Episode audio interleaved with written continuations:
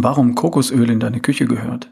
Für den Geschmack, für deinen Darm, deine Blutgefäße und dein Herz, für die richtige Zahl auf deiner Waage und gegen Grippe, Krebs und Demenz. Kokosöl. Powerfood Nummer 4.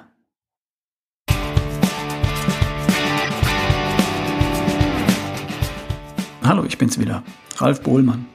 Wenn du schlanker, fitter, gesünder und vitaler sein möchtest, dann erschaffe doch die beste Version von dir.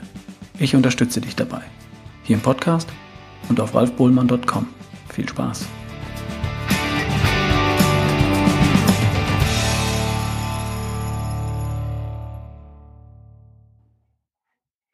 Ich habe gestern meine Frau gefragt, was sie im nächsten Podcast über Powerfood hören möchte. Kokosöl. Was du da isst, Schatz, das ist in Kokosöl angebraten. Dazu musst du was machen. Stimmt. Kein Widerspruch möglich. Also geht es heute um Kokosöl und warum das in deine Küche gehört. Worüber reden wir? Kokosöl oder Kokosnussöl oder Kokosfett wird aus dem Fruchtfleisch von Kokosnüssen gewonnen. Kokosnüsse, das sind die Früchte der Kokospalme. Das Fruchtfleisch in den Nüssen, das nennt man Copra. Das wird zerkleinert, getrocknet und gepresst.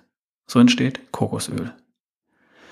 Menschen machen das so seit vielen tausend Jahren in Südostasien, im malaiischen Becken, also zwischen Indien und Australien, so ganz grob.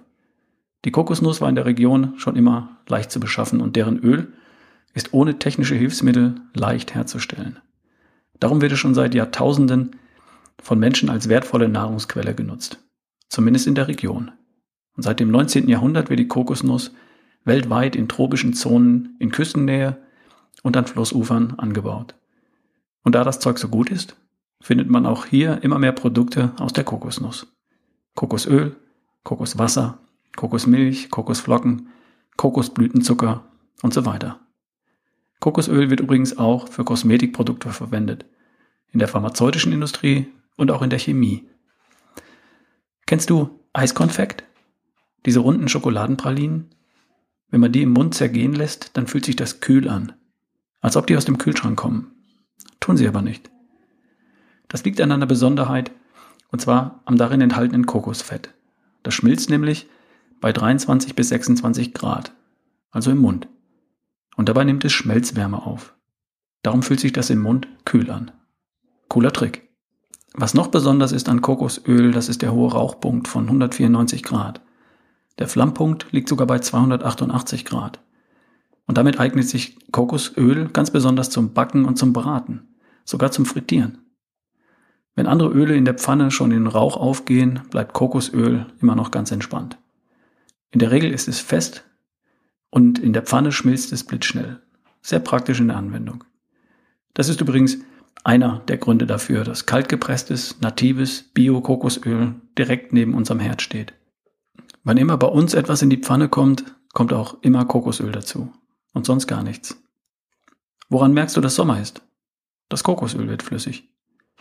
Bis ca. 24, 25 Grad Zimmertemperatur ist Kokosöl fest. Sobald es wärmer wird, wird es flüssig. Es hat eine weißliche oder gelbliche Farbe und es riecht mild und frisch mit einer Kokosnote. Es ist übrigens sehr gut haltbar und kann ein bis zwei Jahre gelagert werden, ohne ranzig zu werden.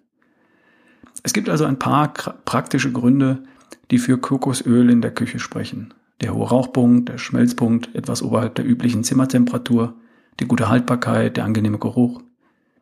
Aber das reicht noch nicht, um Kokosöl zu einem Powerfood zu machen. Dafür braucht es noch einiges mehr. Und das Kokosöl hat in der Tat noch einiges zu bieten. Die Zusammensetzung und die Inhaltsstoffe zum Beispiel. Zum einen sind darin Spuren von Magnesium, Calcium, Kalium, Natrium, Kupfer, Eisen, Phosphor, Aminosäuren und Vitamine enthalten. Wie gesagt, Spuren. Man wird Kokosöl nicht wegen der Vitamine, Mineralien und Aminosäuren zu, zu sich nehmen. Es geht ums Fett selbst, um die enthaltenen Fettsäuren. Und da kann man dann nachlesen, dass Kokosöl zu rund 90 Prozent aus gesättigten Fettsäuren besteht. Halt, das sind doch die bösen Fettsäuren, oder? Man hat uns doch lange eingetrichtert, dass gesättigte Fette schlecht sind, den Cholesterinspiegel erhöhen und zu Herzinfarkt und Schlaganfall führen. Das passiert aber nicht bei Menschen, die sehr viel Kokosöl zu sich nehmen. Da musste geforscht werden. Und es wurde geforscht. Gründlich. Um das Ergebnis vorwegzunehmen, Kokosöl ist gesund und Kokosöl macht gesund. Woran liegt das? An den enthaltenen Fettsäuren. Das sind Laurinsäure, Caprinsäure, Caprylsäure, Myristinsäure, Palminsäure, Sterinsäure, Ölsäure und Linolsäure.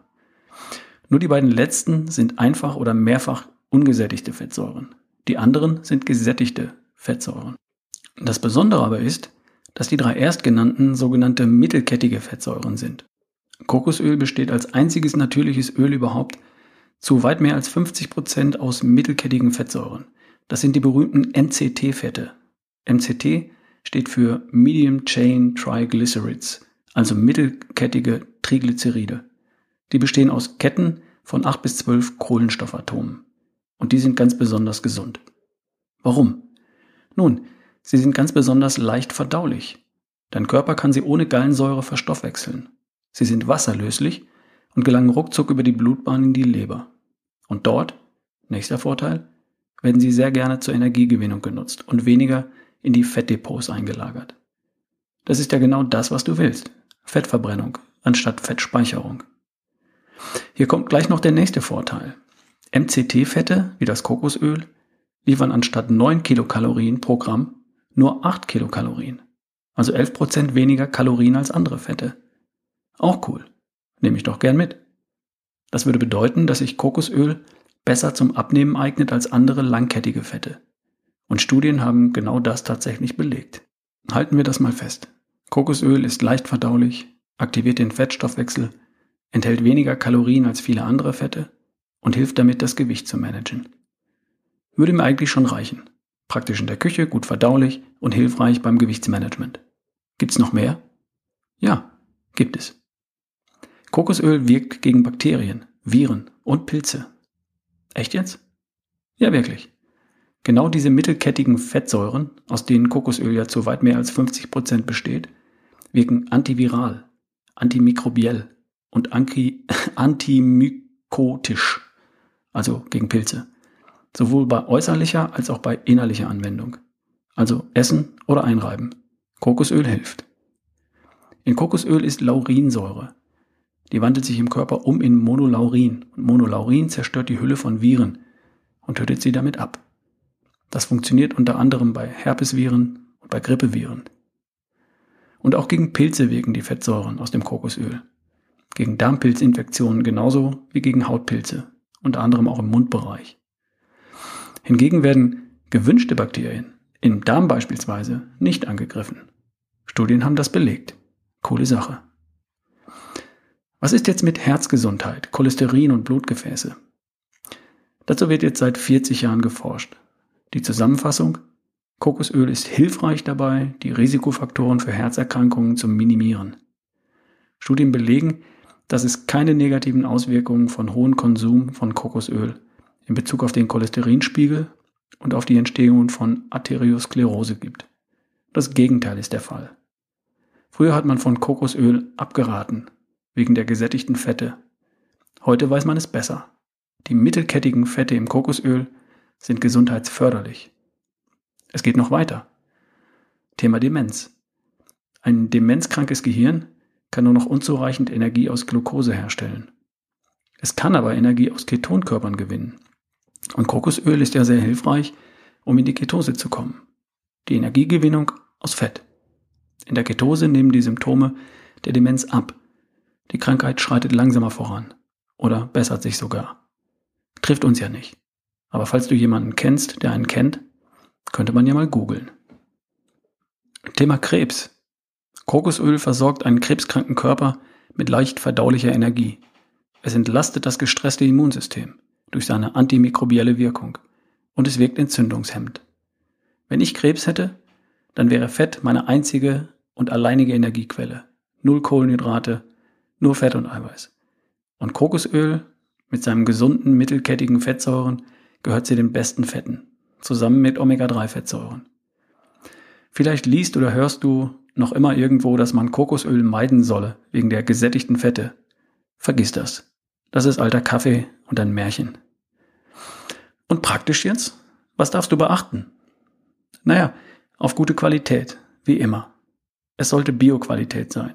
kalt gepresst und nativ, also unverarbeitet, nur mechanisch gepresst und nach dem Pressen unverändert. Kokosöl bekommst du in gut sortierten Supermärkten, in Asialäden und natürlich bei Amazon. Ein Link zu dem Kokosöl, das wir daheim verwenden, packe ich dir in den Blog auf ralfbohlmann.com slash kokos. Also, wozu benutzt du es? Zum Braten natürlich und zum Backen. Und auch für Bulletproof Coffee, natürlich. Und noch für vieles mehr.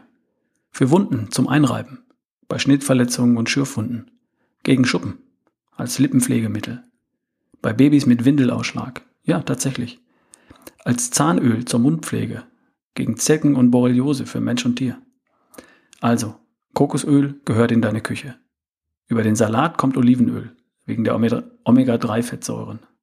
Und zum Backen, Braten und Frittieren nimmst du Kokosöl, wegen der MCT-Fettsäuren. Und mit dieser Kombination bist du perfekt aufgestellt. Also, guten Appetit, für einen guten Geschmack und für ein gutes Gefühl. Bis zum nächsten Mal. Dein Ralf Bohlmann.